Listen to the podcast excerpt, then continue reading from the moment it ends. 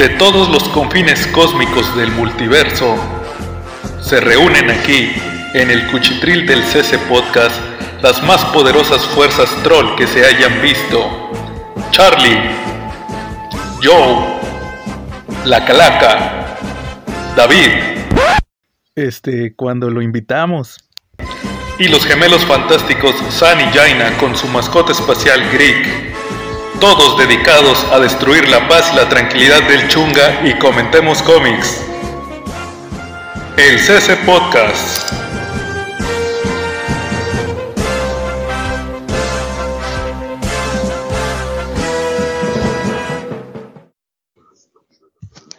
Y comenzamos con el episodio 21 del CC Podcast. Y estamos Joe, Carlos, Retrocomic.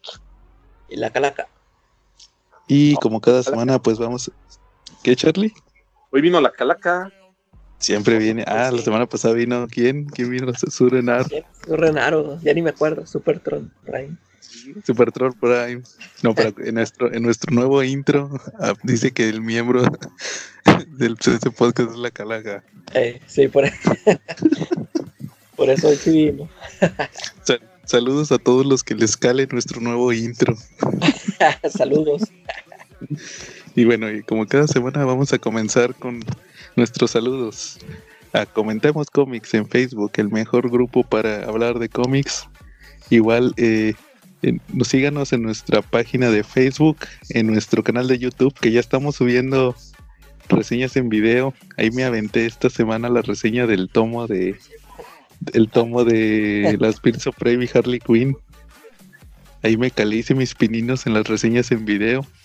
Muy bueno, ¿eh? La verdad te quedó muy bien, ¿eh? Estuvo chido. Me dieron ganas de Sí. seguir tus pasos. Claro, Charlie. De, de hecho, de hecho me inspiré en tu reseña de Nightfall. Ah, muchas gracias. Oye, yo voy a hacer con el permiso de ustedes, voy a ver si en la semana puedo hacer una de figuras de juguetes Botleg. Un en Órale, vivo, Charlie. un en vivo Estaría desde chido. un negocio dedicado a eso. Sí, muy Órale, De hecho, de hecho, también ya, ya, ya grabé, ya compré el, el tripié del CC Podcast para, para que no me tiemble mi mano con Parkinson. Ok, Y este, y ya grabé algunas reseñas. Yo creo que mañana subo la de los mangas. Unos mangas de Panini que compré.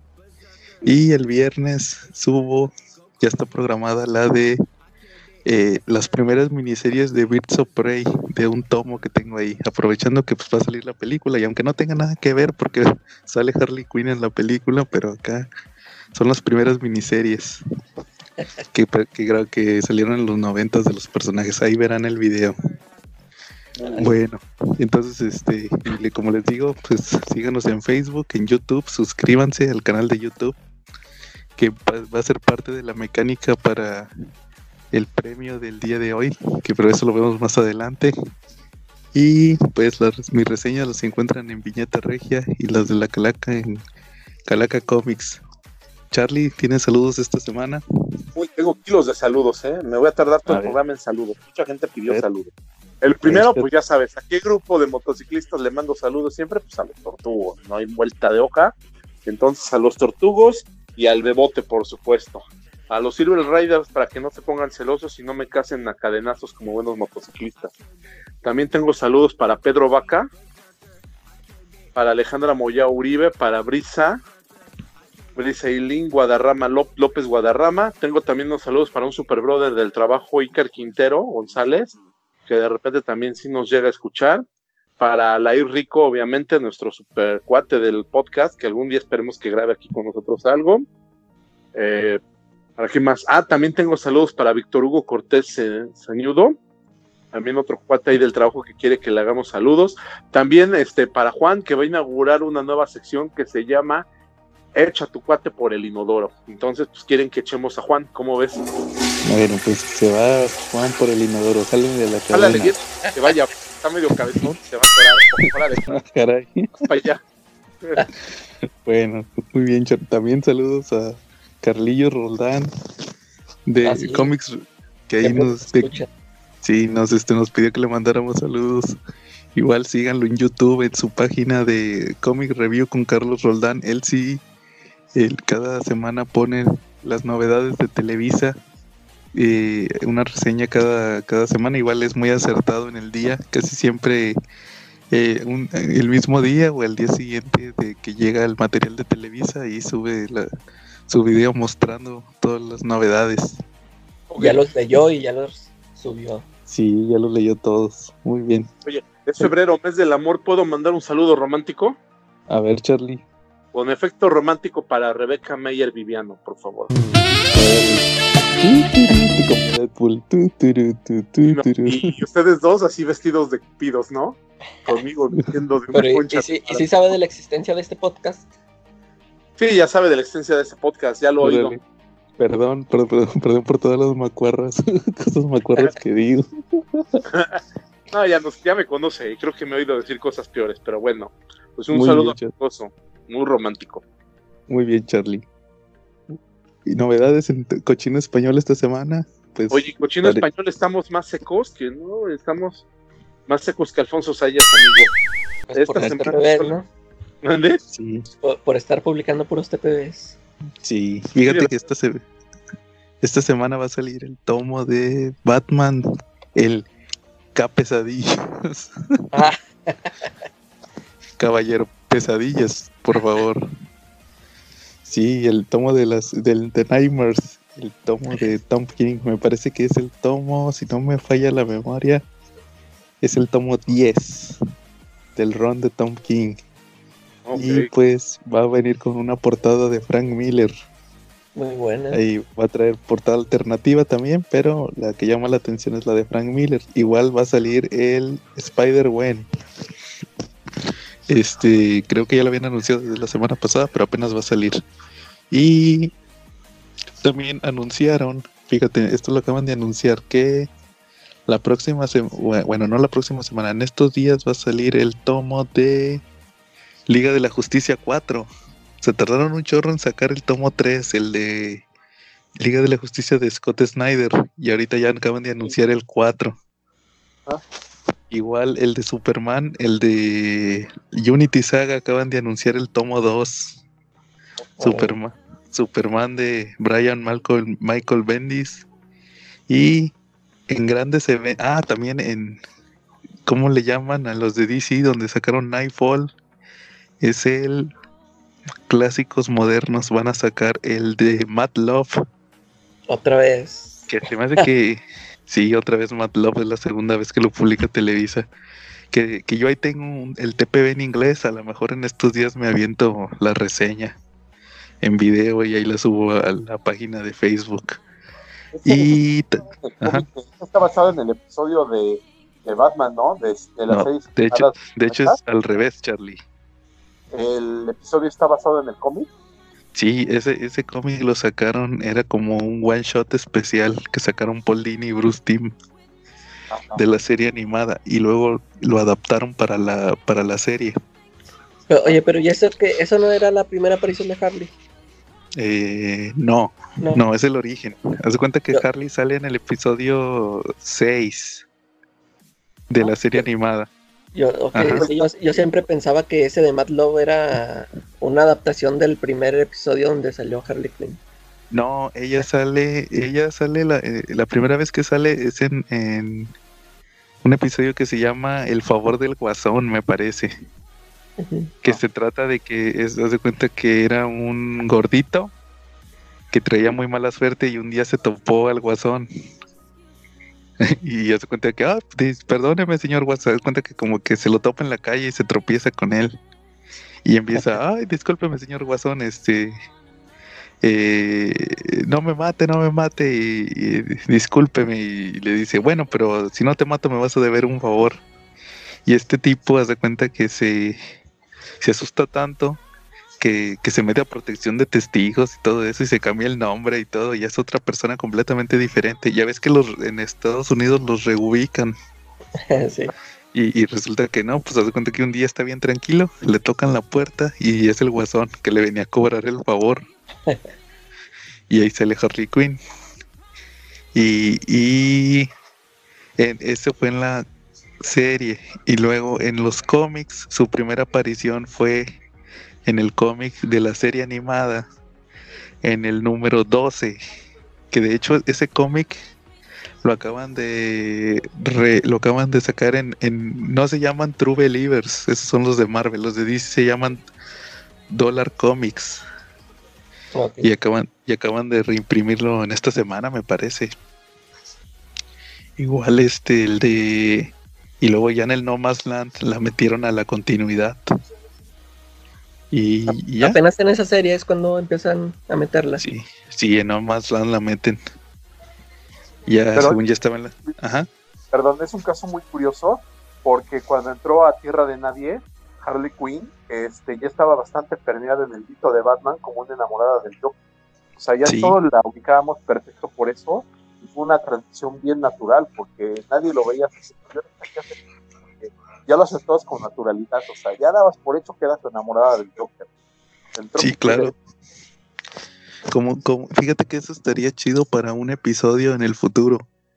Eh, las adaptaciones de las series, de las películas, de los de las animaciones que pasan a los cómics, como Harley Quinn, esta Batichica, esta X23, ya ves que salió en la de Logan.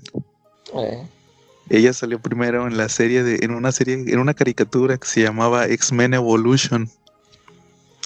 Ahí salió la primera vez. Oye, ¿y tú te acuerdas de la aparición de ella en No Man's Land? Yo leí ese cómic y hay un episodio muy bueno de Harley Quinn donde está basado en una revista cosmopolita porque ve 10 técnicas, ve Harley Quinn está frustrada porque el Joker no le hace caso y se topa con una revista ahí, la Cosmopolita, la Vanidades, cualquiera de esas, no me acuerdo cómo se llamaba, y tenía un artículo de cómo atrapar a tu hombre con 10 trucos con 10 trucos sencillos.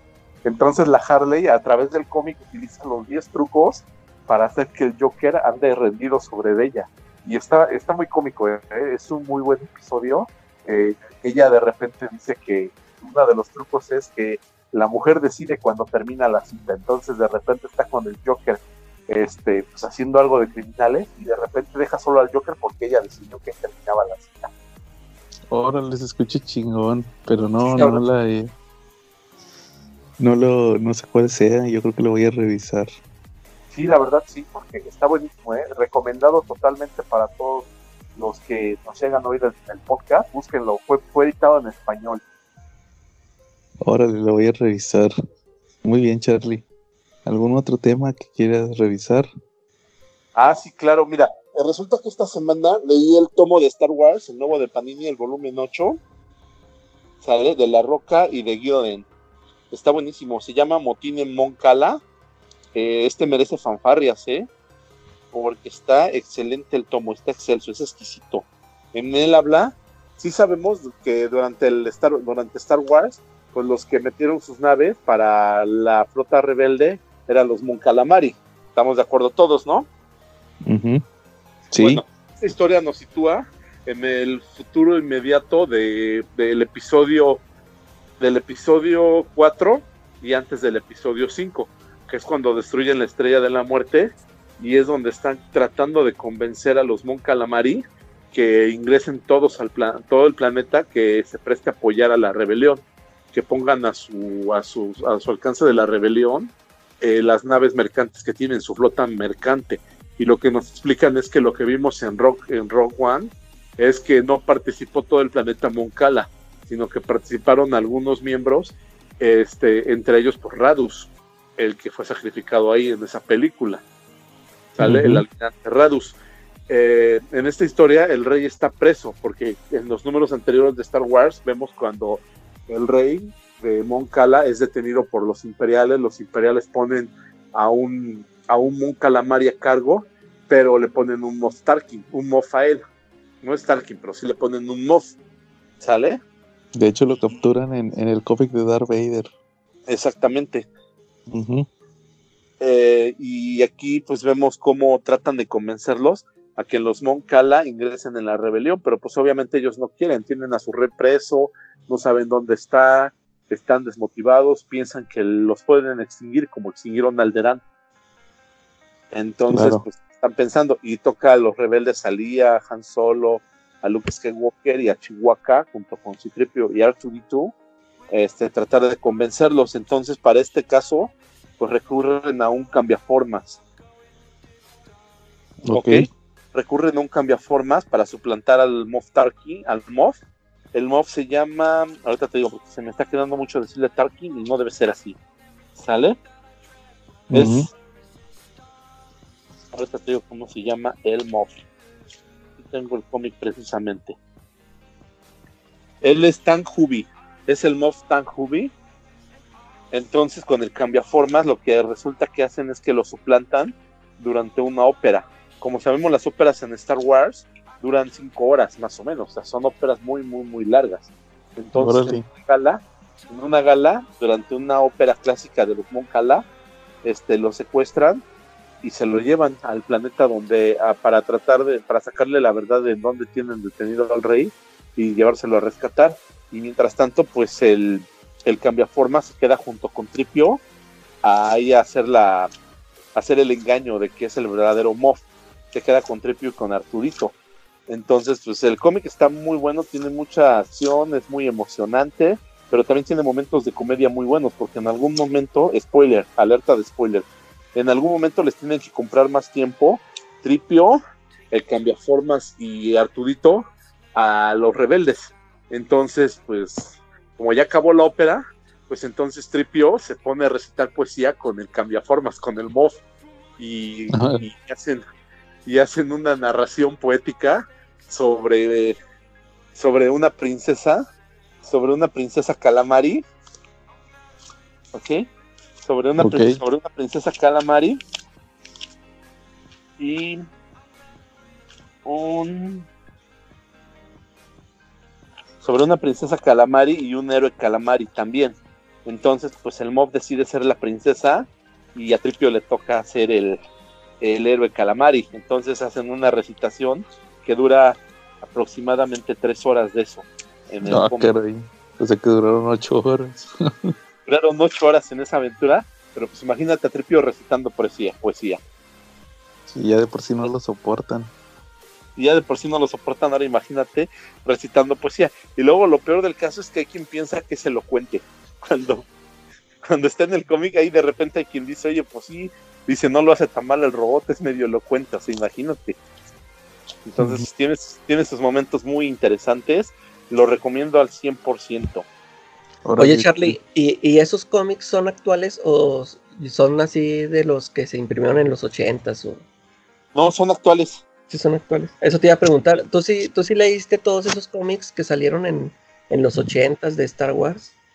¿Y, ¿Y, cómo los comparas con los que están sacando ahorita?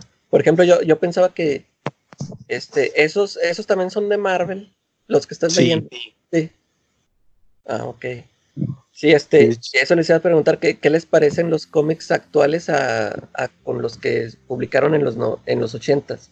Este... De hecho, ajá, de, hecho los, los cómics de los ochentas eran bien, o sea, pues todos se los sacaban de la manga porque pues, nada más tenían una película que era la primera. De hecho, había una portada cuando salió el reboot, o sea, ahorita hace unos que cuatro, ya cinco años que, que volvieron a publicar Star Wars. Había, habías cuenta que cuando sacaron Star Wars en los ochentas, crearon un personaje que era un conejo, un conejo verde. y es y se cuenta que una de las portadas era los personajes de Star Wars eh, adentro de un cuarto y el conejo afuera tocándoles la puerta de déjenme entrar, ya sé que están ahí y, y todos los personajes adentro, cállate, no hagas ruido, que no sepa que estamos aquí. Como que eso me suena, eso, eso lo sacaron, lo parodiaron. Sí, fue una portada variante. Sí. Te cuenta que, que como que olvídense de estos personajes, me acuerdo, ahora que sí te digo, como olvídense de estos personajes fumados. Había también, fíjate, yo, yo, yo hace unos años sacaron una colección de cómics de Star Wars, de, era que era Planeta, creo que era Planeta, Planeta el chido, no Planeta el de ahorita. sí. Y, y eran todos los cómics de Marvel. Y el primer tomo, pues ya ves cómo es, de que el primero te lo dan barato, que a 50 pesos. Yo ese lo compré porque traía la adaptación. Los primeros seis números era la primera película en cómic, fue lo primero que sacó Marvel. Y luego, este, eran otra aventura. Y ahí sacaron a haz de cuenta que Luke andaba buscando un Jedi y se topó a Don Quijote de la Mancha Ah, qué mijo. en un planeta, pero era, era conejo. Don, Don Quijote y Kenobi. Obi-Wan Quijote, no, era Obi-Wan Quijote. O sea, como que te ahí que, como que ahí te querían dar a entender que todos los Jedi se tenían que llamar Obi-Wan. Obi-Wan. Obi-Wan Quijote. Y era. Era, pero era un Don Quijote, era un loquito que se, que se creía Jedi. Eh. Y, y- y así, así eran los cómics de, de Star Wars en aquel entonces. De hecho, de hecho, ahorita me estoy acordando, hay una leyenda urbana donde dicen que los guionistas de Marvel una vez, este, haz de cuenta, pues se aventaron tres años de cómics y luego salió el Imperio Contraataca. Y luego pues le siguieron y adaptaron el Imperio Contraataca a la serie. al- a la serie de Marvel. Y luego terminó, terminó, este, ah, bueno, antes de continuar, ese, fíjate, el Imperio Contraataca lo publicaron aquí en México en, en una cómic de novedades que se llamaba Estrellas del Cine o algo así. Que eran, que era un cómic que hacían aquí, que se supone que era una serie donde ponían puros cómics de películas. Eh, Y ahí pusieron el Imperio contraataca. De hecho, voy a buscar la imagen para ponerla en el podcast, ahí en, en el grupo, en, en aquí en el video del podcast para que la vean. Era de los cómics Y- que publicaban en tamaño ¿no? Porque no, Sí. era de los, no era de los grandes. Sí. Creo que era Ya ve- ¿no? Sí, ya ves que existía que cuentos de brujas, eh, este, obras literarias, biografías importantes, así tipos de ese tipo de. así- ahí había uno que se llamaba Clásicos del Cine o algo así, no me acuerdo. Pero ahí publicaron el Imperio contraataca, la adaptación de Marvel. Pero ahí Y lo curioso es que, perdón, ajá, dime tú. No, no, dime Charlie. Lo curioso es que en esa época como que no, no respetaban tanto la esencia de los personajes, no tenían tan bien trabajado los personajes, es lo que yo notaba. Llegué a leer algunos números de esos y como que había cosas en las que, que como que eran medio inverosímiles, ¿no? Digo, eran épocas más sencillas, pero los personajes no tenían trabajadas las personalidades como en estas series de Panini, ¿no? Que sí los reconoces claramente como, como los personajes de Star Wars. Así es. Sí, pues digo, es que es- es- Ah, mira, aquí lo tengo. ¿Sabes ver, cómo se llamaba el cómic? Se llamaba Domingos Alegres. ¿Eran los de las películas? Sí, Domingos Alegres. De- y era de Novaro. Órale. Sí, ahí voy a poner la imagen para que la vean. Y haz de cuenta que ah, te decía de la leyenda urbana. Entonces, terminando el Imperio contraataca, esta gente pues, le siguió con las adaptaciones. Y resultó que se les ocurrió, dice la leyenda que a la gente de Marvel se les ocurrió una historia donde volvían a ser la estrella de la muerte. y no les suena Sí. a la, a la que seguía.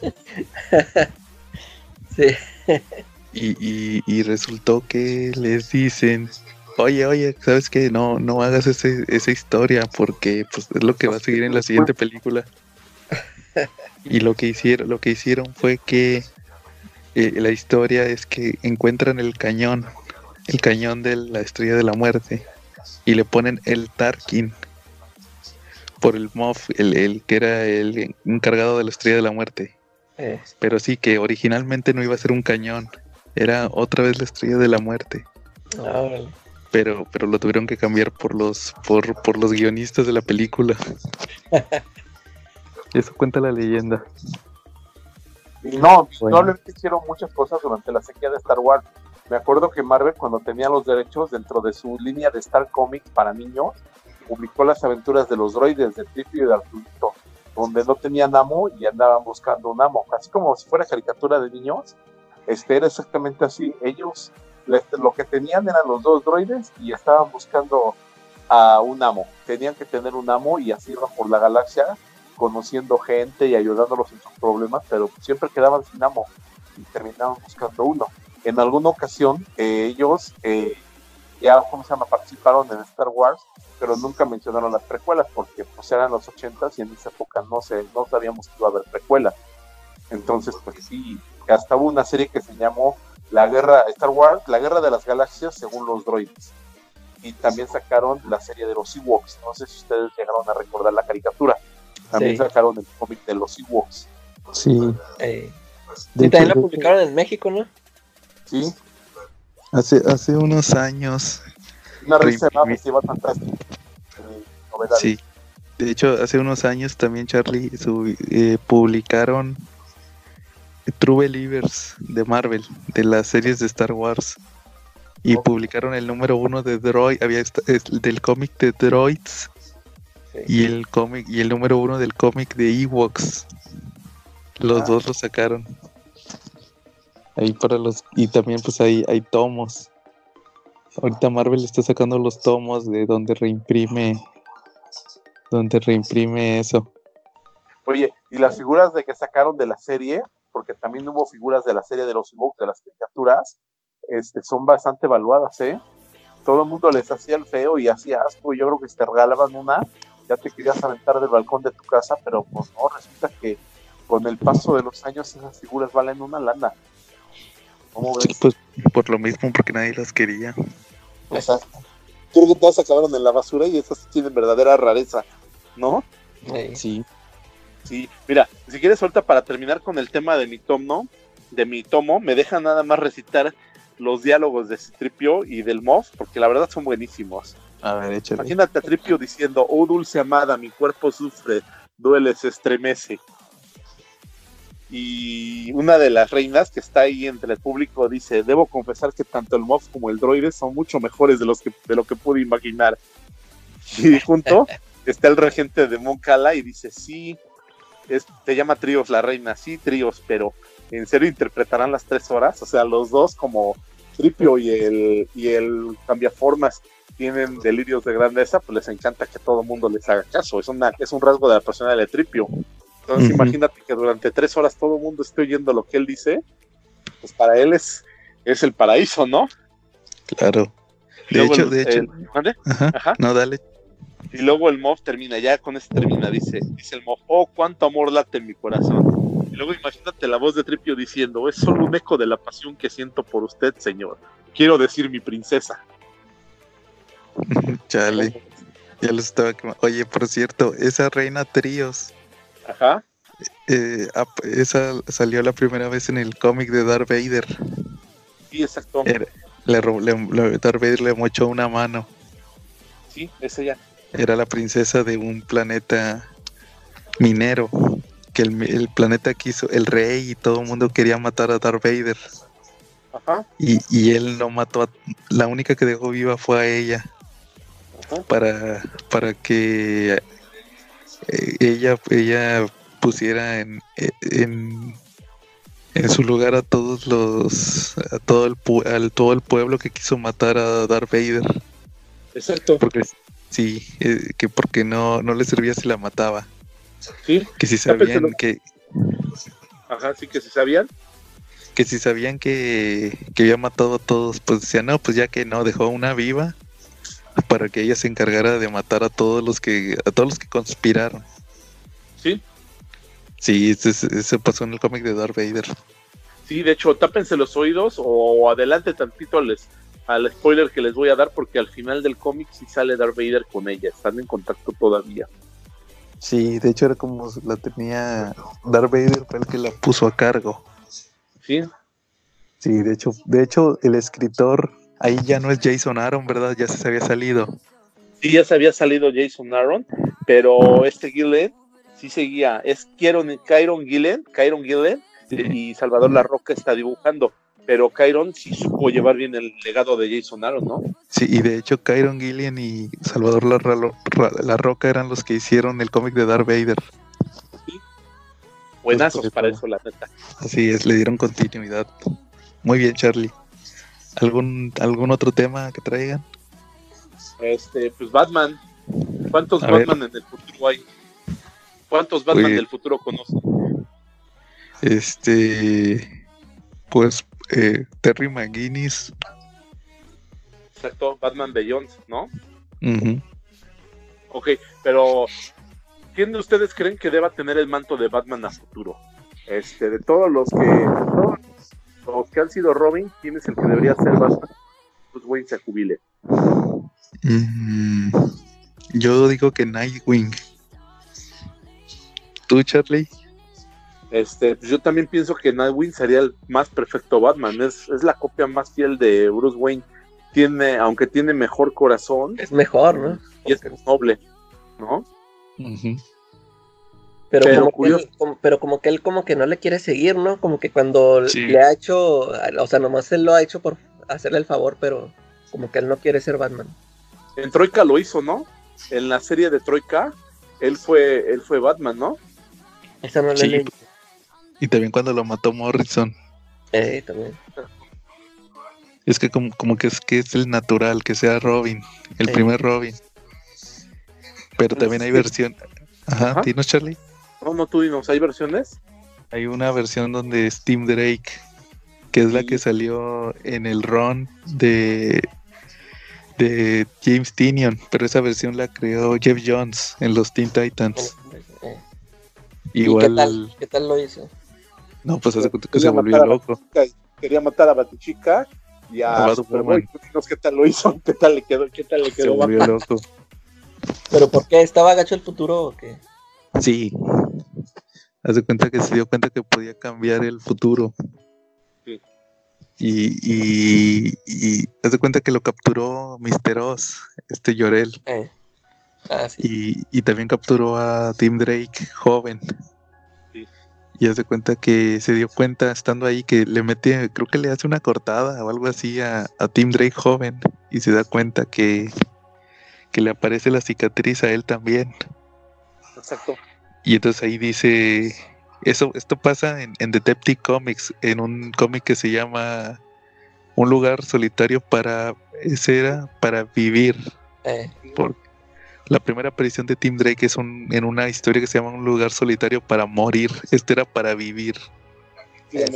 Entonces se da cuenta que puede cambiar el futuro.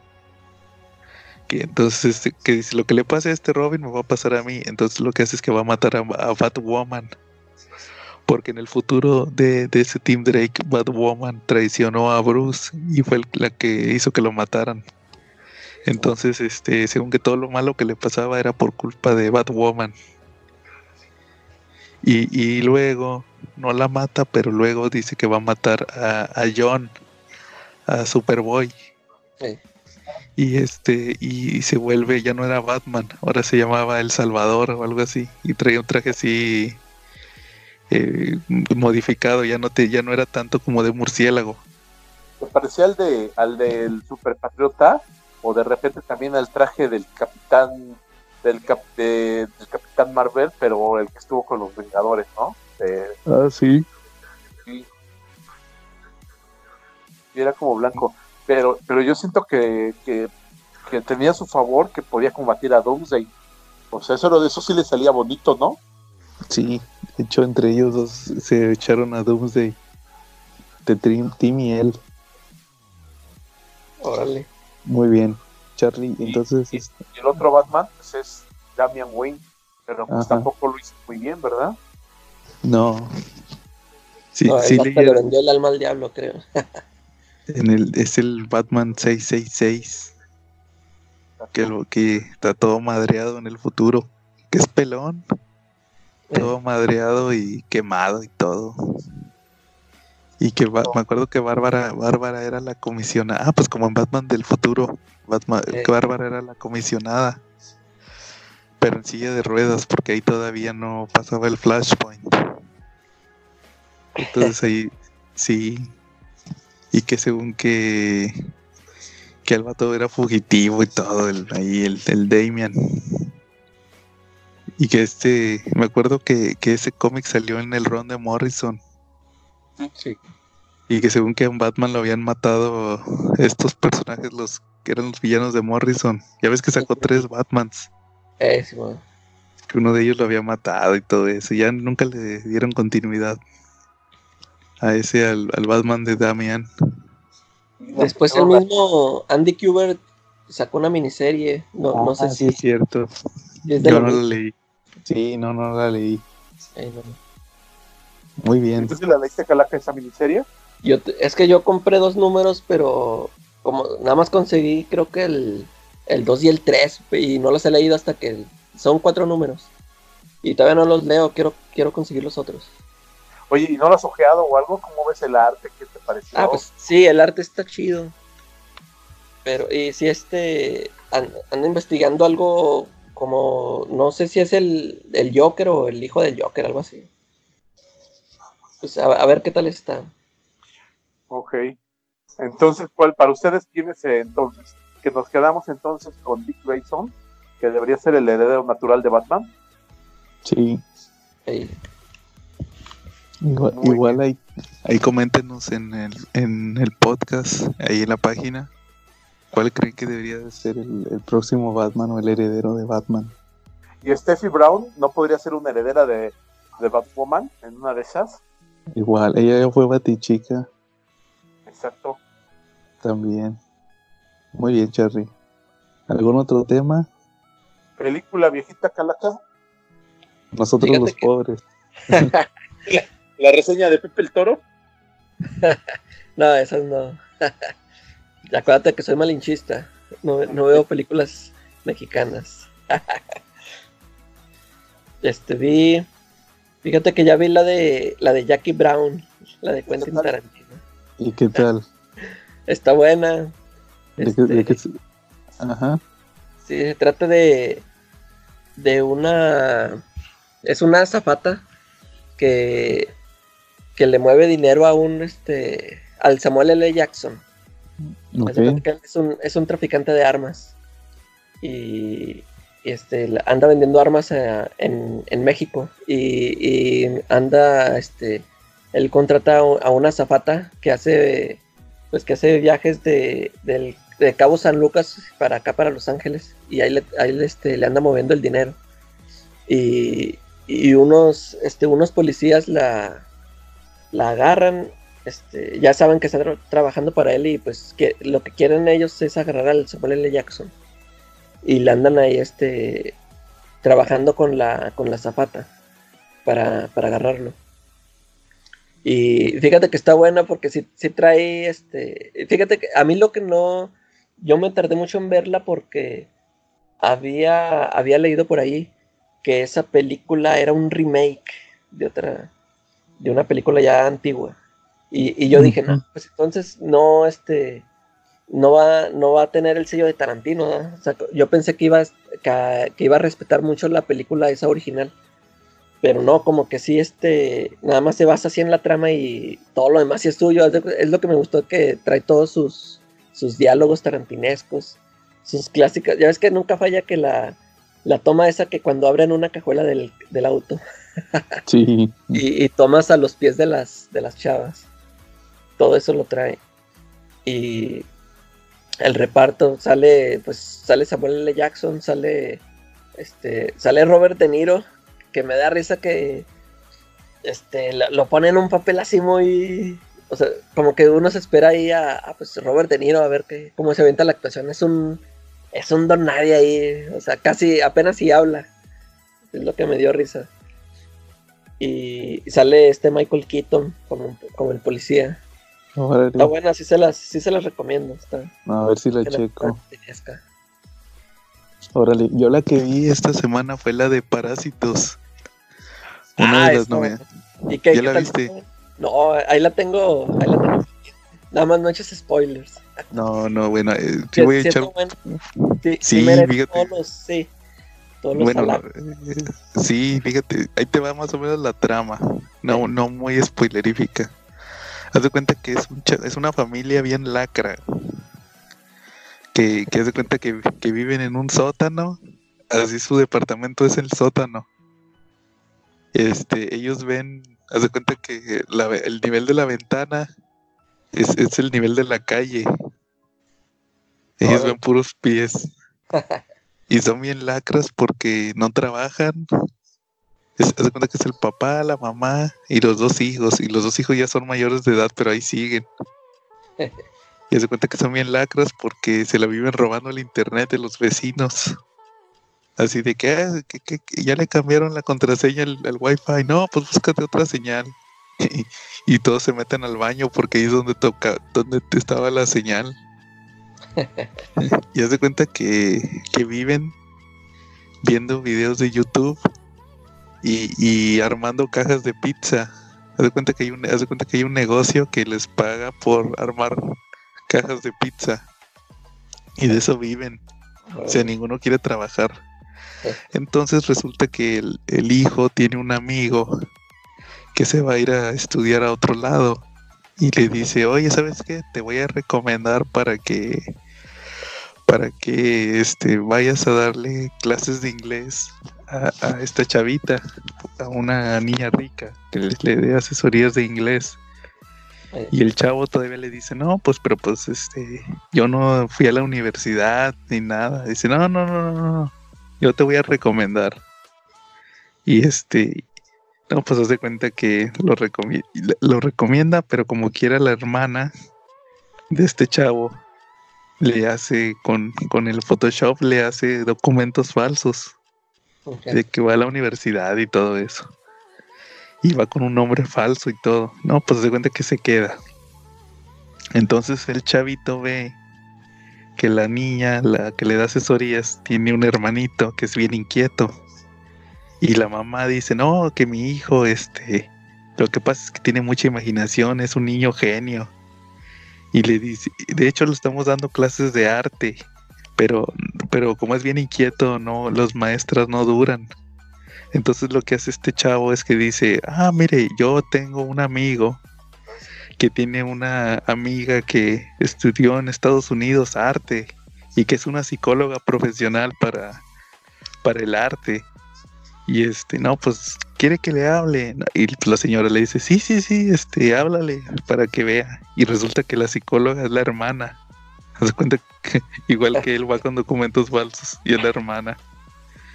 Y luego la hermana hace que corran al chofer y el chofer y el y de chofer meten al papá. Haz de cuenta que Empiezan a meter a toda la familia. así, y hasta ahí le dejo. Eso es lo que te, haz de cuenta que lo que te platiqué son los primeros 20 minutos. Eh, Pero luego ahí tiene unos giros bien interesantes. Pero sí, haz de cuenta que son bien lacras. Entonces, eso sí, sí se les recomiendo que la chequen. Está, está interesante. órale. Muy bien. Charlie, ¿algún otro tema o cómo ves si ya pasamos al tema principal? Sí, pero antes quiero hacer una pregunta, ¿puedo? Para nuestro concurso del, del A ver, TPB ah, sí es cierto. Ándale.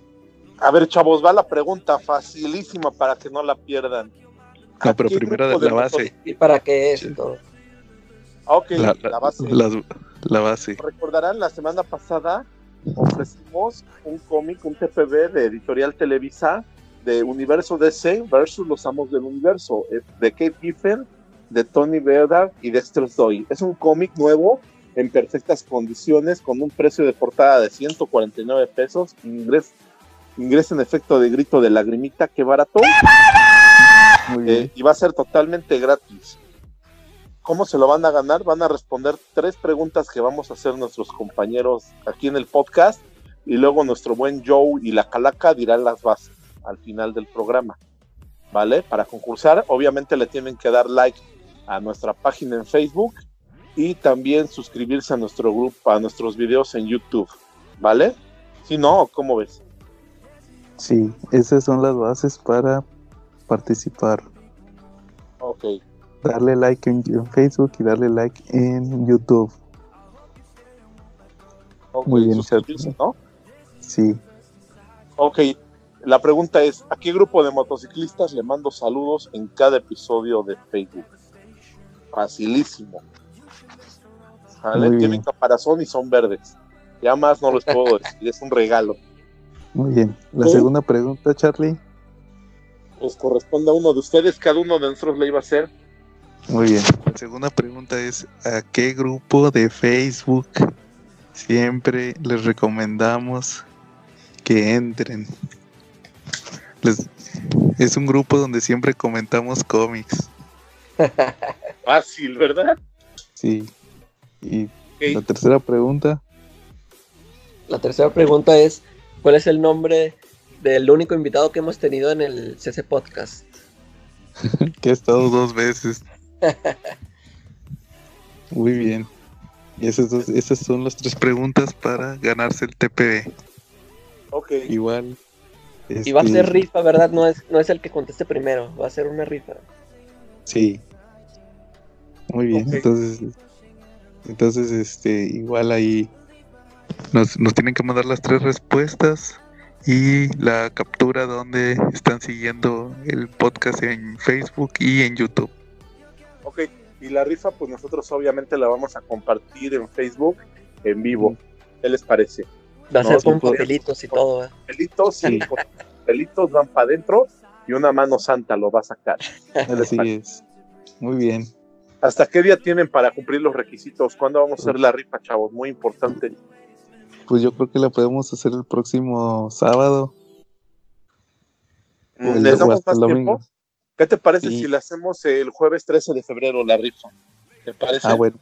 Para que sean felices con amor y amistad con su, con su TPB. Sí, Muy bien. Entonces van a ser dos semanas. muy bien. Ya quedó Charlie. Muy bien. Y ahora sí pasamos al tema principal. Y claro, seguimos con las reseñas y con nuestras recomendaciones de cómics de Marvel. Los mejores cómics, según nosotros, nomás por nuestros blanquillos. Muy bien. Ya estás, Charlie. Entonces, ¿quién quiere comenzar? Yo tengo uno buenísimo. A ver. Fantastic Four 236, el número 236. También fue publicado aquí en México. ¿De Eh, cuál, cuál dijiste, Charlie? ¿Mande? ¿Cuál dijiste?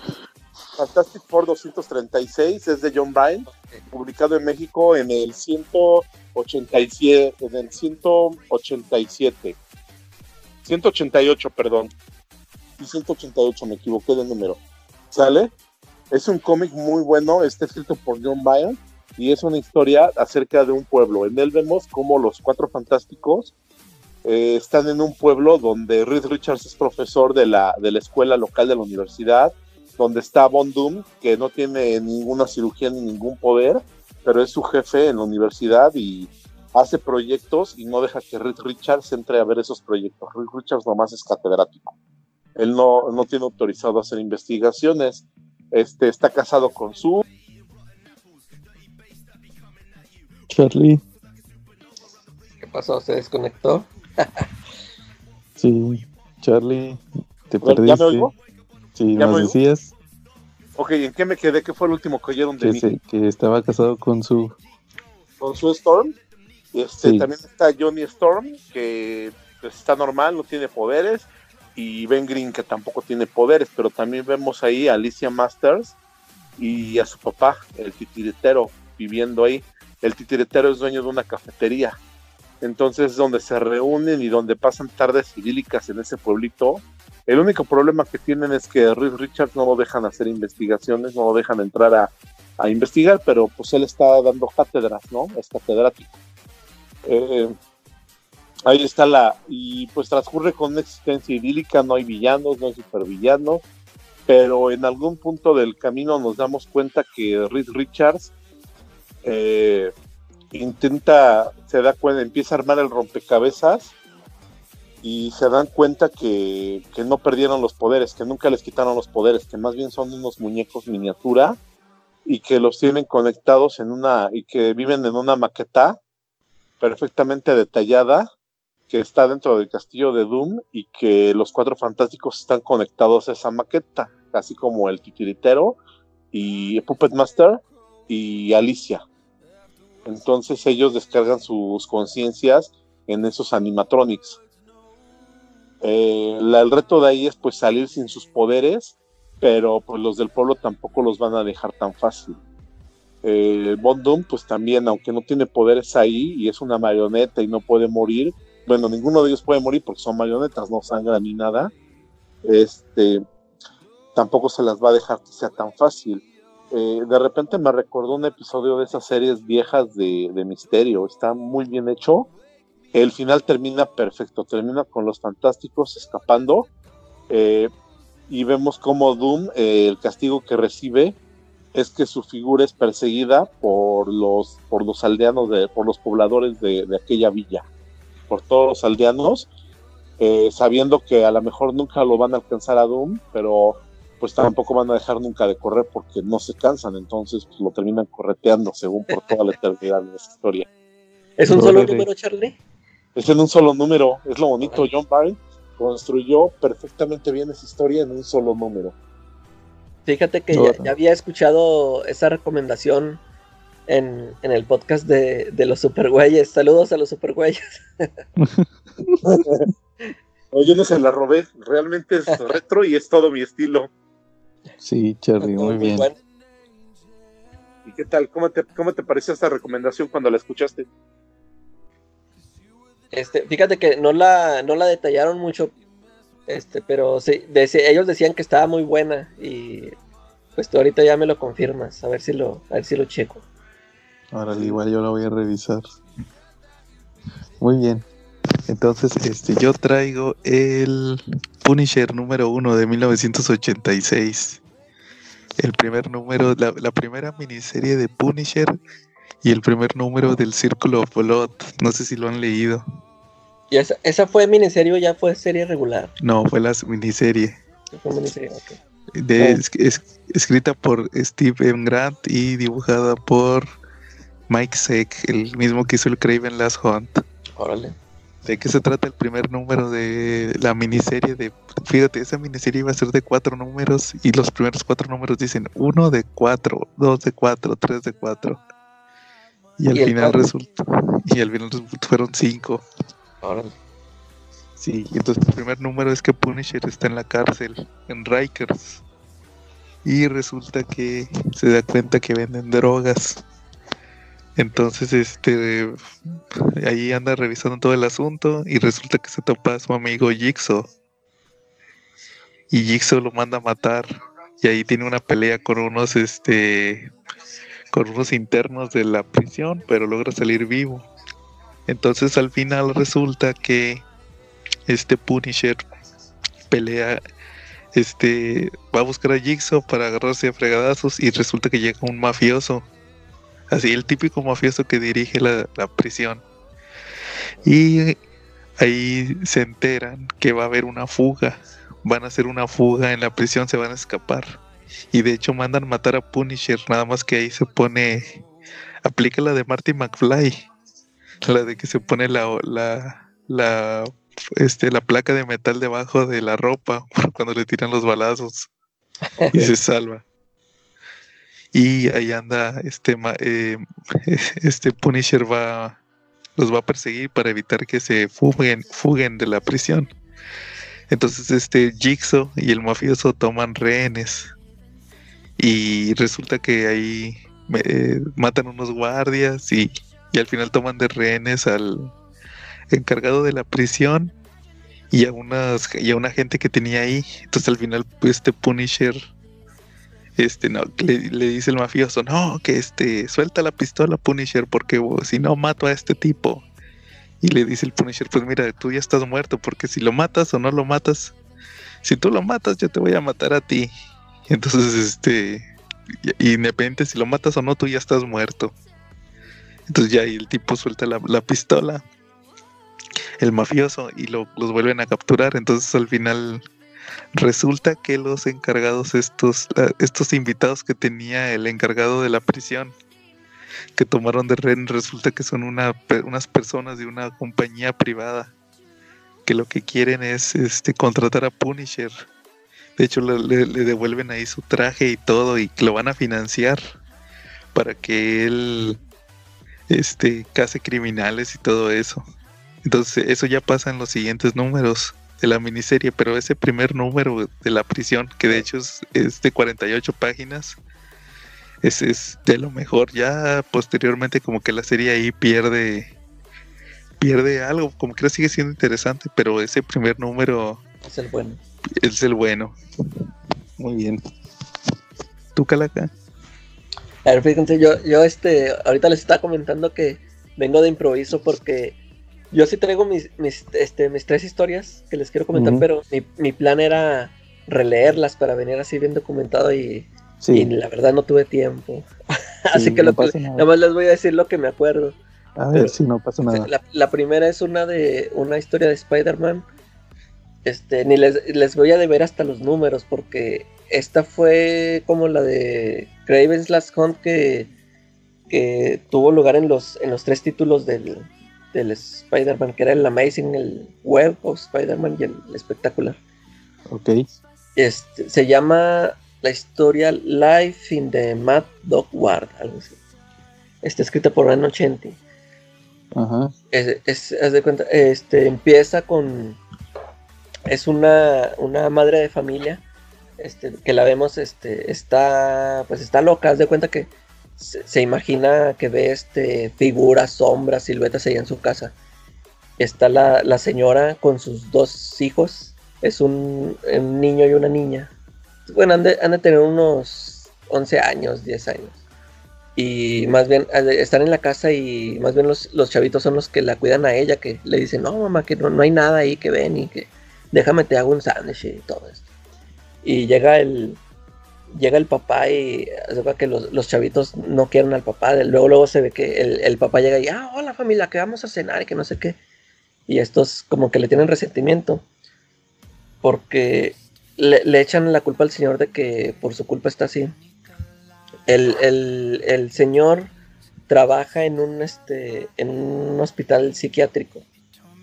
Y creo que este, él, él le internó ahí a la, a la esposa ahí y le dieron como terapia de electrochoques y por eso ahorita está así la, la señora así como que se imagina cosas.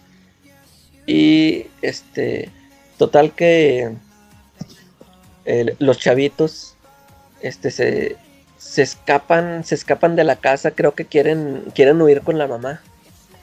Y este, eh, están, ¿cómo está el rollo? Creo que salen huyendo los chavitos solos y el, papá los va a perseguir. Y en eso, pues va pasando por ahí Spider-Man y, los ve que andan arriba de los edificios. Total que llega él y este habla con los habla con los chavitos y a ellos le dice que no, es que mi papá que quién sabe qué le quiere hacer a mi mamá. Y en eso llega de repente un este un comando, un comando ahí armado y total que al, al hombre araña como que por rescatar a los chavitos se golpea en una pared y, y cae, cae así en un callejón inconsciente. Y este, este comando había sido mandado por el, por el hospital ese psiquiátrico. Total que agarran al, al hombre araña y lo meten ahí al, al, al, hospital ese como si fuera un... Un interno. Sí, un interno. Y pues lo ven, o sea, pues anda ahí con el traje del hombre araña, total que se lo quitan y le ponen ahí un... como un uniforme de todos los enfermos que andan ahí. Haz de cuenta que el, el encargado del, del, hospital es, se me figura como un tipo Arkham, que pues hace muchos este, experimentos con los, con los internos, eh, según uh -huh. él los está tratando. Total que ya después se descubre que ese, ese hospital es manejado por el Kingpin, no sé qué es lo que anda buscando él, pero él es el que le da este todos los este las las indicaciones al, al encargado del al doctor ese. Y total que él hace, hace trabajos sucios y la historia es de que la señora, esta señora que ahorita está loca, ella descubrió que, que su marido trabajaba para, o sea, haciendo cosas fuera de la ley. Y como que iba a soltar la sopa y estos, este, estos, por eso agarran a la señora y le dan esa, los electroshocks como para borrarle la memoria y dejarla así, uh -huh. este, loca. Esa es toda la bronca que trae con los morrillos. Total que ya está Peter Parker encerrado. Este, siempre lo tienen drogado siempre. Y este hay, anda una hay una chava este que trabaja ahí en el hospital como enfermera y nada más le dice, "No, pues este tienen su, su, como su pabellón de los enfermos que se creen superhéroes y ahí meten a Peter Parker." Y esta chava dice, "No, pues este se creen eh, cree que es el hombre araña, pero pues eh, ella piensa que está loco." y aún andan, tienen ahí a un interno que este, le, le dan también así, le, le, lavan el cerebro, pero está así gigante, ese, está así fuerte, tipo Bane. Uh -huh. Y este, este, el doctor lo utiliza ese interno como para, para andar ahí de golpeador y hacerle así trabajillos. Total que el hombre araña ahí este, quiere armar su revolución ahí con, los internos, que no, que vamos a, a rebelarnos y total que primero sí hacen ahí su, su desmán, pero llegan los enfermeros y los, los drogan, los dopan y ya otra vez se... Total que no puede hacer nada ahí Spider-Man. Hasta que creo que vuelve otra vez el, ah, el, el, esposo ya por fin este, agarra la onda, el señor este. Y ya como que ya este, le quiere, quiere hacer las cosas correctamente y creo que ayuda ahí al, al hombre araña. Este, ya, ya por fin este, se, se pelea ahí con el, con el gigante este que te digo y algo así, ya, ya, ni me acuerdo, sirve que no les spoileo toda la historia. Pero sí está interesante, les recomiendo que la chequen. El, nada más me acuerdo del número del Amazing, es el 295, pero esa es la segunda parte. Sí, mira, te voy a decir, es Life in a Mad Dog. Eh. Es, es Web of Spider-Man 33, Amazing Spider-Man 295 y Peter Parker de Spectacular Spider-Man 133. Sí, ahí, chequenla a ver qué tal les parece. Las portadas las hace Bill Sienkiewicz, se me hacen chidas. Sí, sí se ve el estilo. Y el, y el interior también está muy, está rarón el dibujo, pero sí se presta mucho a la, a la historia esta. Órale, a ver si lo reviso. Y, ya se me acuerdo que las leí cuando las publicaron aquí en, en Novedades. Sí, fueron publicadas aquí en México, muy buenas, ¿eh? A mí la, había una portada muy padre de esa, que es así como como de loquito, ¿no? Está, están los dibujos muy planos, va muy acorde al estilo de la historia y está el psiquiatra, ¿no? Así dibujado como, como si estuviera dibujado por unos niños o algo así. ¿eh? Eh, un garabato y dice, ay, yo soy el hombre araña y están así como, como en el psiquiátrico, ¿no? Eh, ándale esa, sí me acuerdo mucho de esa portada. Está, está muy padre esa portada y la historia es muy buena. Me gustó mucho el final cuando sale el loco que también se siente superhéroe, que se queda ahí sobre ah, la... Con, con una capa, ¿no? Sí, exacto. Eh. No, esa, esa portada que dice no es una donde está un Spider-Man con, con una camisa de fuerza.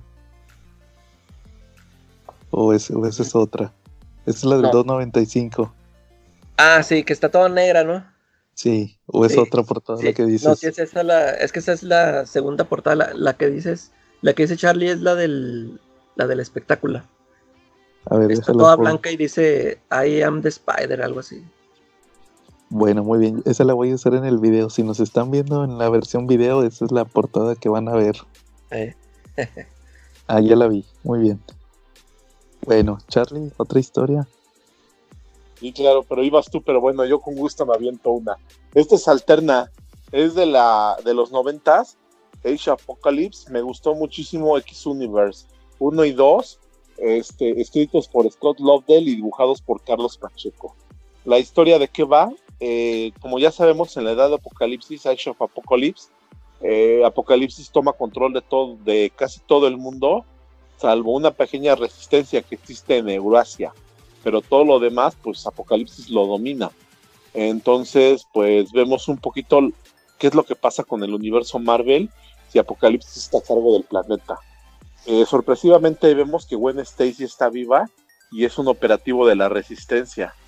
Eh, ella todavía no puede olvidar a Peter Parker y al revés, ella es la que en ese cómic ella tiene eh, ciertos remordimientos por Peter Parker, porque él sí se murió.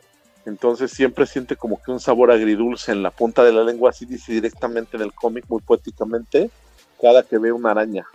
Dice que siente como que una parte de su corazón está rota, pero no sabe por qué.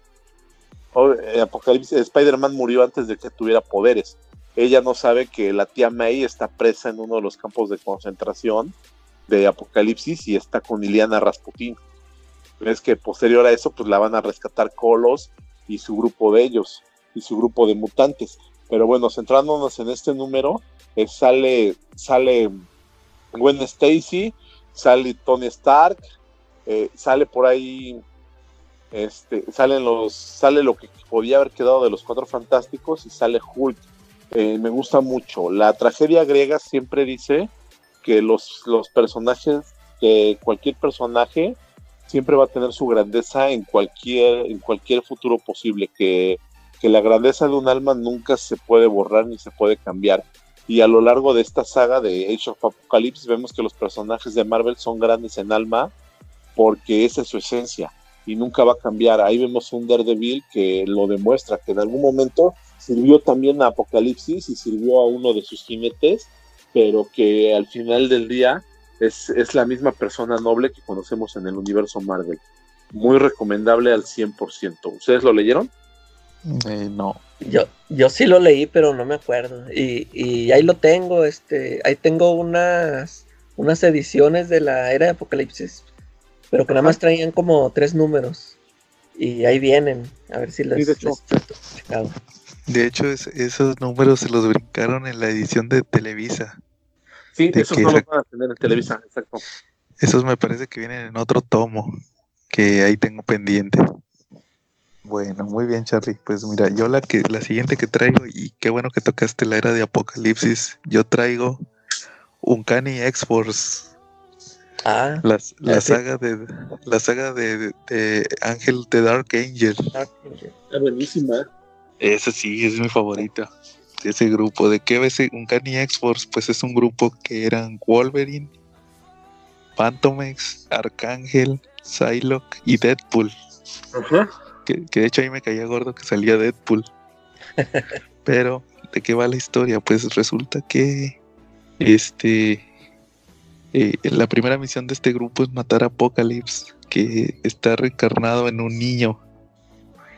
Y luego resulta que este niño eh, es, es- les digo, es, un Apocalypse, eh, un clon de Apocalypse. Entonces, según como los poderes de Apocalypse son de de los celestiales, siempre tiene que haber un apocalipsis. Si no hay un apocalipsis, van a, van a escoger a otro. Entonces resulta que cuando en la primera misión ahí matan al niño, resulta que Arcángel le empieza a perder el control de su, de su personalidad, porque en aquel entonces Arcángel podía cambiar de, de, de ángel a arcángel. Entonces empieza a tener como un desorden de personalidad y Arcángel era más violento.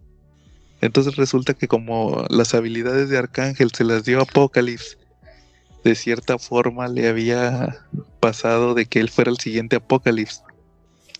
Entonces la misión de los X-Force es tratar de, salvar a Ar- Arcángel porque él se está volviendo el, el siguiente apocalipsis. De hecho, ahí tiene sirvientes y todo. Y tiene unos jinetes del apocalipsis, los más poderosos que tenía Apocalipsis.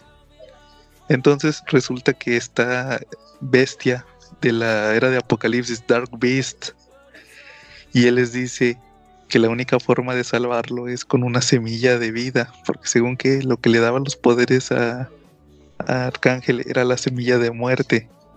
Y él les dice, no, pues yo tengo una allá en mi laboratorio de la era de Apocalipsis.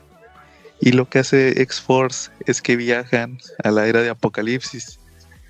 Y ahí se top techo, esos números los dibuja este, ay, ¿cómo se llama? Mark Brooks, el que ahorita es portadista. Ah, sí. Él los dibuja. Entonces ahí se topan con los personajes de la era de Apocalipsis. De hecho, ahí pasó lo mismo de que se murió, se murió Apocalipsis y ahora Apocalipsis es este es Wolverine sin su mano. Eh, Él es el siguiente Apocalipsis. Entonces ahí lo que hacen ellos es que tienen que buscar la semilla y luego se la, regresan a, a la realidad normal y tienen una batalla final con Arcángel y sus jinetes del apocalipsis. Y eso tiene ahí unas consecuencias hasta eh, hasta la actualidad que se supone que, que sí salvaron a Arcángel pero renació. Lo, en realidad lo mataron y renació ya por eso por eso en los en las siguientes series Ángel este Warren ya parece un hippie y ya no se acuerda nada de lo que le pasó cuando era X-Men, porque en realidad se murió y, renació, o sea, ya era otra persona. Y sí, pero, pero la historia esa de la saga de Dark Angel eh, está bien chida, yo creo que es mi favorita de, de ese, de los cómics de X-Men, fácil está en mi top 3. Sí, es muy buena. Muy bien. Calaca. A ver, yo aquí traigo otra, un- una historia de, de Hulk de la etapa de Peter David, este, un- empezó con, con un crossover con Spider-Man, que anda Spider-Man en, en Las Vegas, no sé, no sé qué anda haciendo ahí. Total que, que se topa, que se andan peleando unos, este, parecen, además que se, se ven como si fueran militares, andan con, con uniforme militar. Y andan haciendo ahí su, pues, este, están ahí, este, peleando, ¿verdad? En una, en una guerra. Y en ese entonces, pues ahí ya estaba, este, Hulk como Mr. Fixit, Ok. este, en Las Vegas. Y sale ¿verdad? de que, pues, ¿por qué están haciendo esto? Si ya, se- total que ahí se agarra con el, el hombre araña y se sorprende de verlo porque dice, ah, sí, pues, eh, para esto, este, en la, al inicio de la etapa de Peter David, hubo una explosión de una bomba gamma y todos creyeron que Hulk había muerto. Y luego es cuando reaparece como Mr. Fixit ahí en Las Vegas. Ya, total que lo ve el hombre araña y dice, ah, pues tú eras Hulk, pues yo pensé que estabas muerto, que no sé qué. Total que el Hulk, este, este, se descuenta a los, a los, estos militares que resultan ser unos cyborgs. Que total que ellos, se supone que el chiste de ellos era de que cada año se- ellos, este, se agarraban, se, este, programaban una batalla de que este año nos vamos a ver que en Las Vegas y que el próximo año que en Tale. Total que ya, este, el, el Hulk, el Mr. Fixit los despacha ya. Total que ya llega a su cuarto y se encuentra que ahí está este Doom en su cuarto. Ya total que dice, no, es que quiero que me ayudes. El, Doom le dice, "Es quiero que me ayudes porque que- que- no sé qué rollo, ya no me acuerdo bien qué pasó. Traía una bronca con, con otro personaje. Y total que, que el Hulk le dice, ¿qué? Pero pues, ¿y ¿yo qué voy a ganar o qué onda? Y luego el, el Doom, este, picándolo, le dice, no, tienes razón, mejor, no, deja mejor le pido el favor a, a la móleda. Y lo caga, pero ¿por qué a la mole si yo soy el más fuerte? Que no, no, es que tú ahorita ya, ya no estás tan fuerte, o sea, porque ahorita como estás como Hulk Gris, este, pues es- tienes inteligencia, pero eso te quitó este valor y no sé qué. Y nomás lo pique, no, deja, ahorita te voy a demostrar que yo soy mejor que la mole. Y va a buscarlo. Y total que eso era lo que quería. Haz de cuenta que Dumas en sus pensamientos dice, "Ah, eso era lo que quería porque quería vengarme de la mole por no sé qué otra bronca traía con él. Y va a buscarlo al edificio y en ese entonces no sé por qué la mole anda, o sea, se ve diferente, trae la- las rocas así con picos. Se ve diferente, no sé, no sé qué. Tuvo una segunda mutación de rayos gamma en ese momento. Se veía así como hasta que tenía como colita, ¿no? De repente la mole. Sí. Sí, como Sí. con picos, se ve muy raro. Y total que se, se empiezan a agarrar, este, este, y, pero la mole no lo reconoce porque él nunca lo había visto gris. Dice, ¿tú qué? Intento de Hulk, que no sé qué. Total que se, ahí, ahí como que te dan a entender que lo de la mole es mental porque dice, no, a, a Hulk nunca lo vencería, pero pues este no es Hulk y, y le gana, haz de cuenta que le gana, lo derrota, él lo tiene ya este en el piso. Y Hulk todo así agüitadillo que dice, no, pues, bueno, por, por lo menos no- nunca se va a enterar que sí le ganó al verdadero Hulk, ¿no?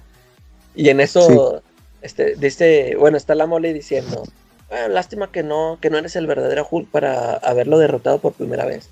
Y Y llega Hulk verde. Eh, sí, llega Hulk verde y dice, ah, caray, hasta el, hasta el Hulk dice, ah, chis, pero pues yo soy Hulk, ¿qué onda? Total que se empieza a agarrar la mole con ese Hulk verde y ya le dice, no, es que es un robot. Total que ese Hulk verde resulta ser un robot que, que lo mandó Doom para distraerlo. Y el, el Hulk se enoja de que, ah, pues yo ni necesito ayuda. Total que se regresa el Hulk a... Bueno, ya la, la mole ya descuartizó al, al Hulk robot. Y ya se regresa el Hulk gris a volverle a echarle bronca. Pero ahora como que la piensa, ahora le, gana con inteligencia. Dice, no, pues ahora lo voy a, ca- a cansar. Y, y ya ahí, lo- ahí le, le anda y le, le da un golpe y se esconde y todo eso. Total que sí le lo derrota al, a la mole. Pero sí me, me gustó, a mí me gustó mucho esa, esa pelea. Esa pelea de Hulk contra la mole. Es una, una clase. Sí. Ese sí. No, no. Aquí ya estoy viendo las imágenes, pero no veo cuál es el número. Fue publicado Igual en lo- México. En el Sí, asombroso sí. Hombre Araña. Este, Sí, el ándale, yo ahí- cómic yo ahí lo- ahí Zona lo de guerra. Zona de guerra y era creo que el 447, algo así. No Era- recuerdo exacto. Pero el, el de Hulk, en, búscalo como en, en el 350. Creo que ese es el final de la, de la serie. El Incredible Hulk número 350. Ok, como quiera, pues les digo, ahí en el video va a salir. Ahí van a estar la las im- imágenes. Sí, la imagen de la portada. Muy bien. Charlie, Oye, ¿no? perfectísimo.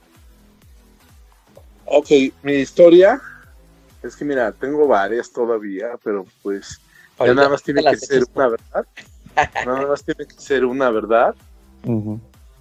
Bueno, pues el hijo fue publicado en español en México y de nuevo me voy a lo viejito, ni modo, pues ahora sí que lo nuevo me gusta, pero lo primero no sé si porque yo estaba muy chavo y era muy impresionable en esa época, pero fueron historias que realmente me marcaron y me, me hicieron que me naciera mucho el gusto por el cómic y la verdad no he encontrado cosas que me enamoren a ese nivel como lo que veía en ese momento.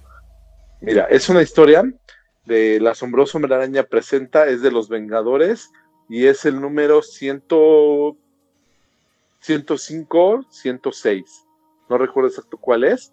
En la portada están Capitán América, Quasar, Thor, este, contra los hombres de lava. ¿De qué va la historia? Es importantísimo y es muy emocionante porque en México no se publicaba nada de los Vengadores, se publicaban solamente los nuevos Vengadores, que eran los Avengers West Coast pero tú siempre te quedabas con ganas de ver al Capitán América, o sea, alguna vez la calaca decía es que en los Avengers West Coast, en los nuevos Vengadores, no salían los Vengadores buenos, o sea, no salía Thor, no salía el Capitán Sí. América, te quedabas con ganas de verlos. Y en ese número ya vienen los Vengadores. Ese número es de John Byrne y presenta un acontecimiento histórico con los Avengers. Hasta ese momento había dos, dos franquicias de los Vengadores, una de Avengers que operaba en Nueva York y los West Coast que operaban en California. Pero a partir de ese número se hace un solo grupo de Vengadores y con dos bases. Ya no son, ya no son equipos separados uno del otro, sino que es un solo equipo y atienden a las emergencias, pero pues tienen dos bases. Y la primera, la primera imagen del cómic es en la primera página viene el Capitán América, que está en la hidrobase que les prestó Stingray, eh, y se mete al cuarto de juntas y dice su y dice Avengers Assemble, o sea, Vengadores Unidos, y sopa, se dejan caer todos los que eran Vengadores hasta ese momento. O sea, entran al cuarto todos así de sopetón. Y es cuando el Capitán América les empieza a detallar su plan a todos, que pues van a ser un solo equipo de Vengadores. Es muy buena la historia, me gustó muchísimo. Este, es así como, como yo me imaginé siempre a los Vengadores, como me gusta recordarlos.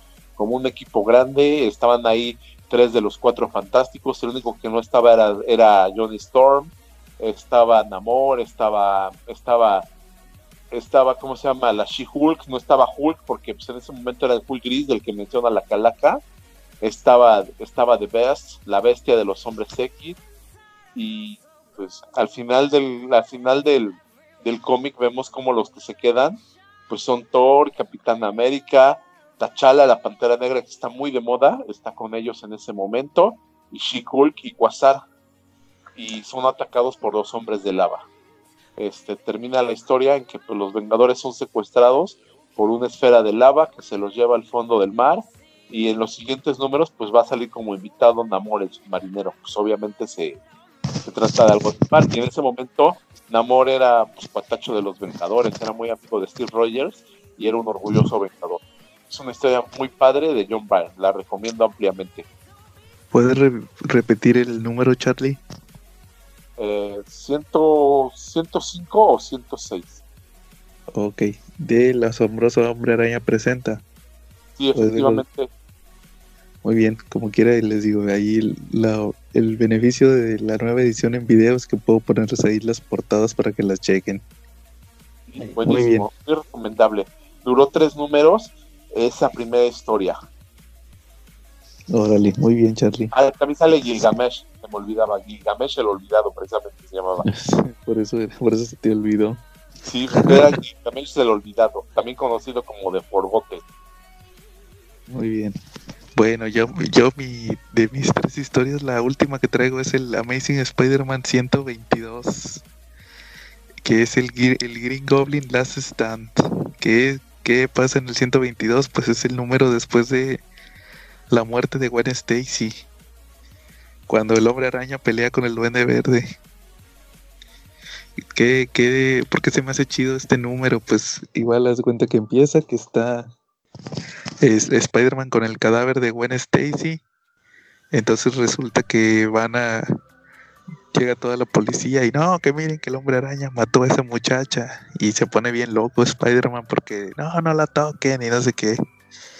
Y luego resulta que Jameson, Jameson este, publica que, que Spider-Man mató a, a Gwen Stacy y va también Spider-Man a, madrear a, Jameson, nada más que ahí nomás le tapa la boca con telaraña. Igual Peter se va a, su departamento y se topa a Harry, Harry que había estado drogado, ahí está todo enfermo. Y, y no lo pela, ahí por el coraje.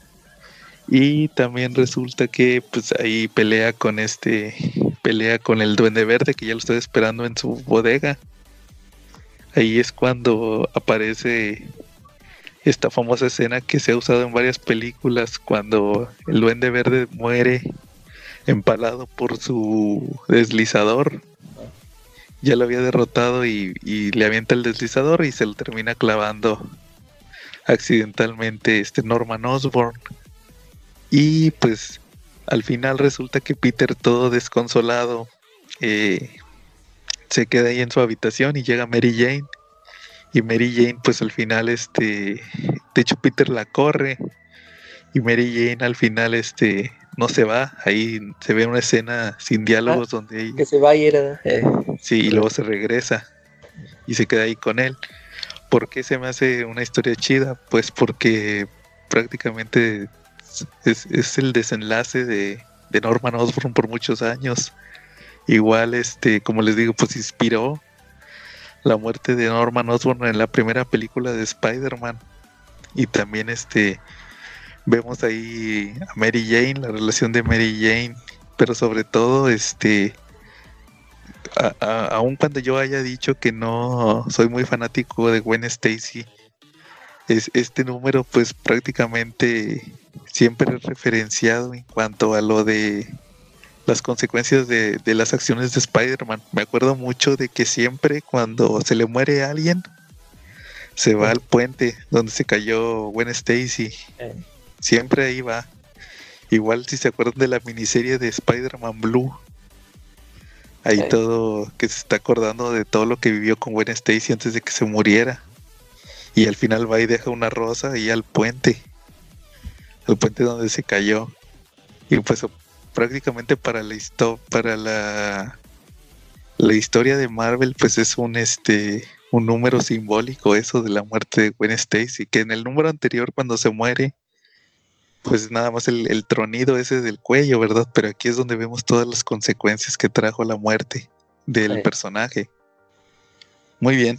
Duda no la duda porque durante muchos años había una duda entre si había muerto Gwen Stacy por la impresión o por la caída o el sonidito ese, porque cuando Spider-Man la avienta la telaraña se oye un sonito de tap. Entonces, eh, también él pensaba que le había tronado la columna cuando, cuando la alcanzó con la telaraña. Y durante mucho tiempo, este, en Marvel este, tenían toda esa duda y nadie la despejaba. Y Spider-Man creía la duda de que si él la había matado realmente. Él mucho tiempo tenía para que él pensaba que la había matado. Pero, oye, pero si si lo mencionaba eso Peter por dentro él, o sea, que él había sido el culpable, o nada más era pura especulación de los lectores. Este, no, yo, a mí sí, me ha tocado.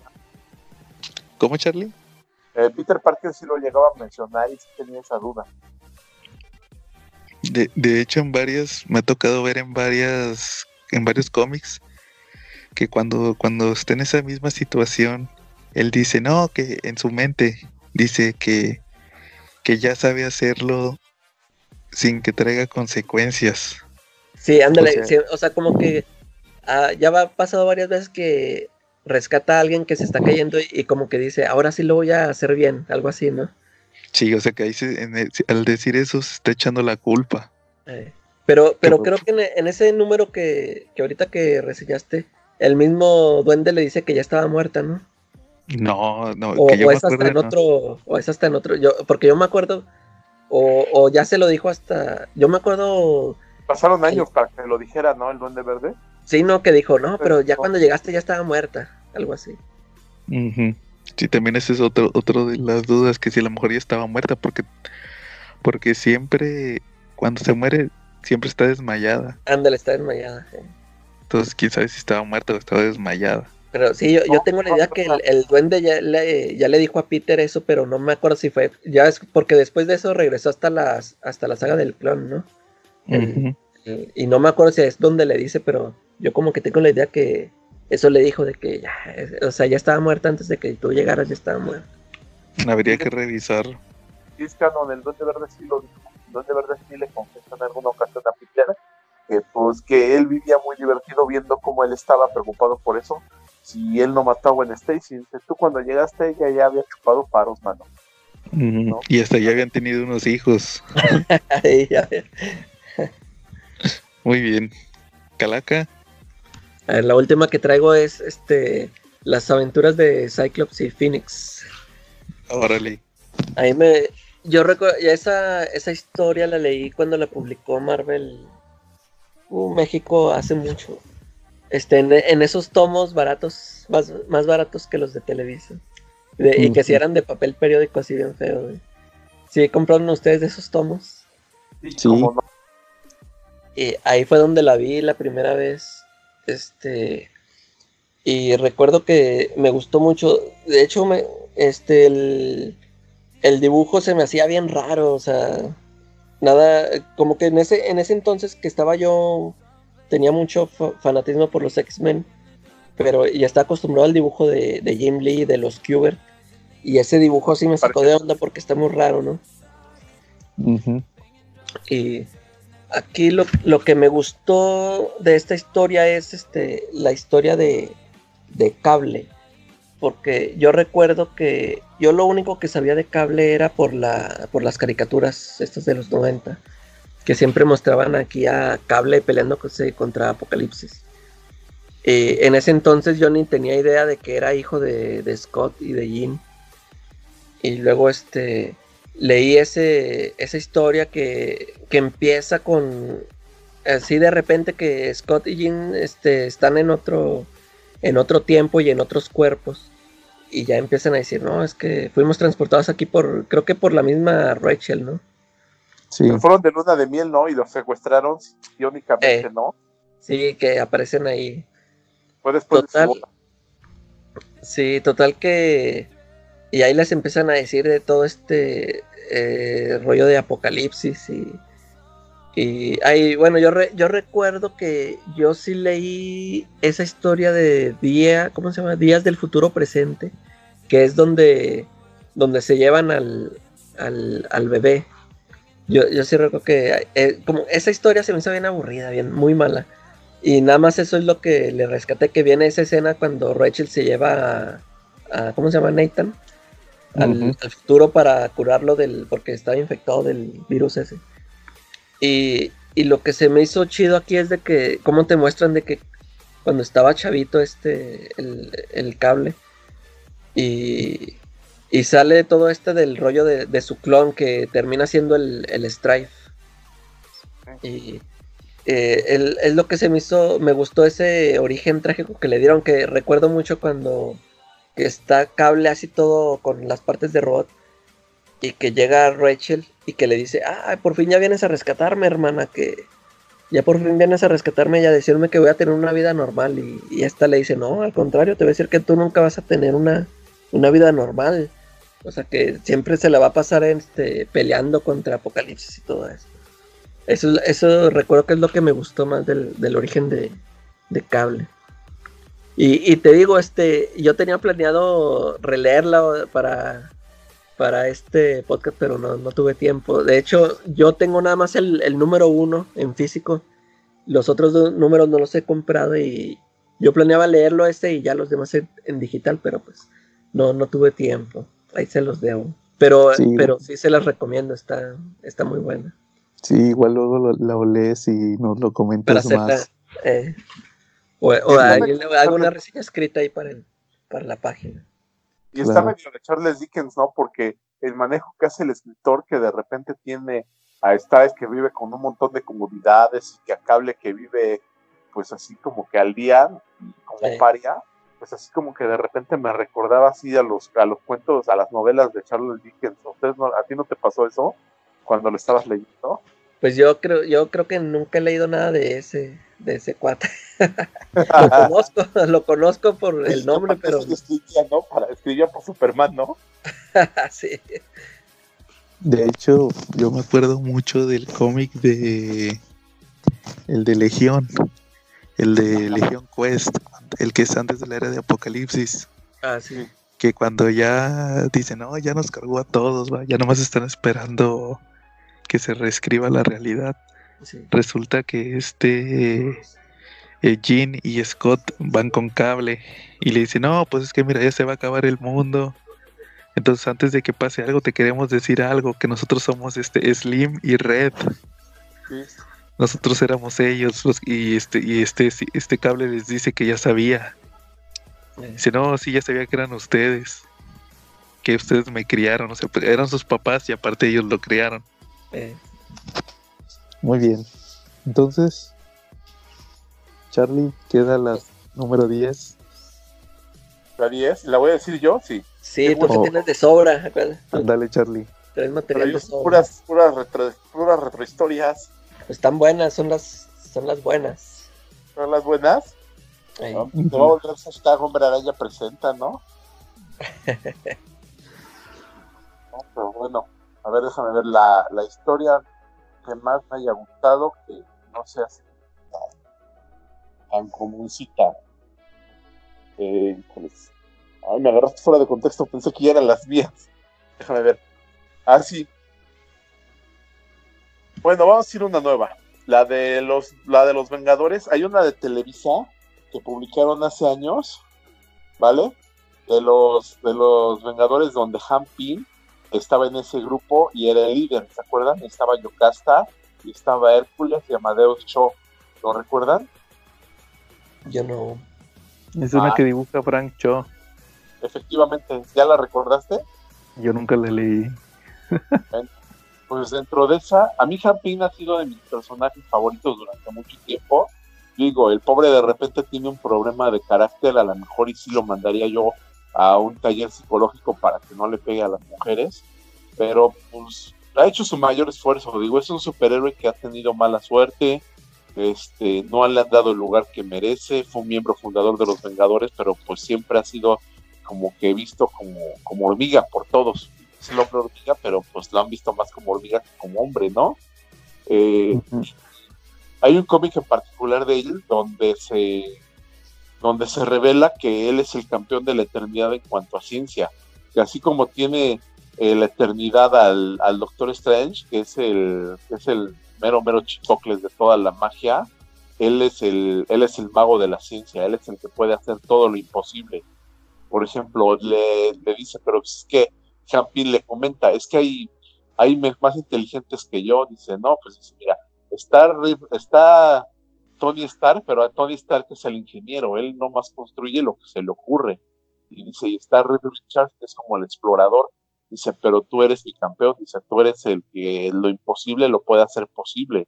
Y sí, a lo largo de esos números, pues vemos como, como, como Han Pym realmente es muy inteligente, porque pues se enfrenta a Reed Richards, y Reed Richards en algún momento utiliza una paradoja de viajero, para tratar de detenerlo mediante, mediante la cual pues él siempre, por más que avance Jampín dentro de un cuarto para obtener un, un objeto que él necesita, este, siempre va a estar a la mitad del camino. El objeto se va, el cuarto se, el cuarto y el objeto se van a mover. Es- se van a mover, este, de alguna manera, se van a mover siempre y van a hacer que Jampín siempre está a la mitad del camino, pero pues él lo puede sortear bastante bien. El número, pues yo creo que al ratito te lo paso por inbox. La verdad fue de los que más me han gustado. En este momento, pues sí se me olvida un poquito cuál es. Creo que es el. Uy. No creo. No, la verdad, ¿para qué te miento? ¿Para qué te digo? Pero pues yo creo que fue mi número favorito de los. Ujú. Tanto, pues, ya ni me acuerdo de su número. Este, el cómic que dice Charlie es el Mighty Avengers número 30. Muy bien, entonces a- así quedaría otros 10. historias de Marvel que no estuvieron en la lista de Aniosarama, pero que podrían ser de las mejores historias que tiene la editorial. Y, igual yo creo que eh, más adelante en, otro episodio nos podemos aventar una tercera parte. Otras 10 historias de Marvel, porque creo que sobraron muchas. Muy bien. Entonces, este, ¿algo más que quieran agregar? Este, no nada más.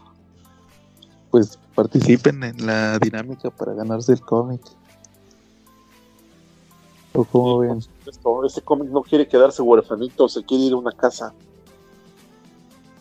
Muy bien, entonces este, igual en, esta semana les decimos de qué va a ser el siguiente to el siguiente tema.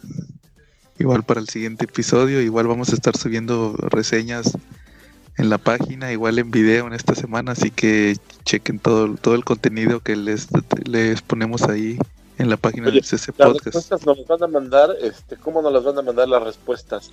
Entran en la página, en la publicación que hagas de, este podcast, o nos los tienen que mandar inbox, o nos los tienen que poner, comentar en YouTube. Yo creo que sería mejor en, en un inbox. ¿Crees? Sí. En un inbox donde nos manden las respuestas y la foto donde se suscribieron a Facebook y a YouTube. Ok, muy, bien, ya, nosotros vamos anotando en la página de en la publicación quiénes están entrando a la rifa, ¿no? Así es. Y pues ya vale, como dices, vamos a hacer la rifa en vivo. Y ahí va a salir el nombre del ganador. Muy bien. Muy bien, entonces este, si no hay nada más por el momento, estuvimos Joe. Carlos Retrocomic. Y la Calaca. Y nos vemos en la próxima. Nos vemos.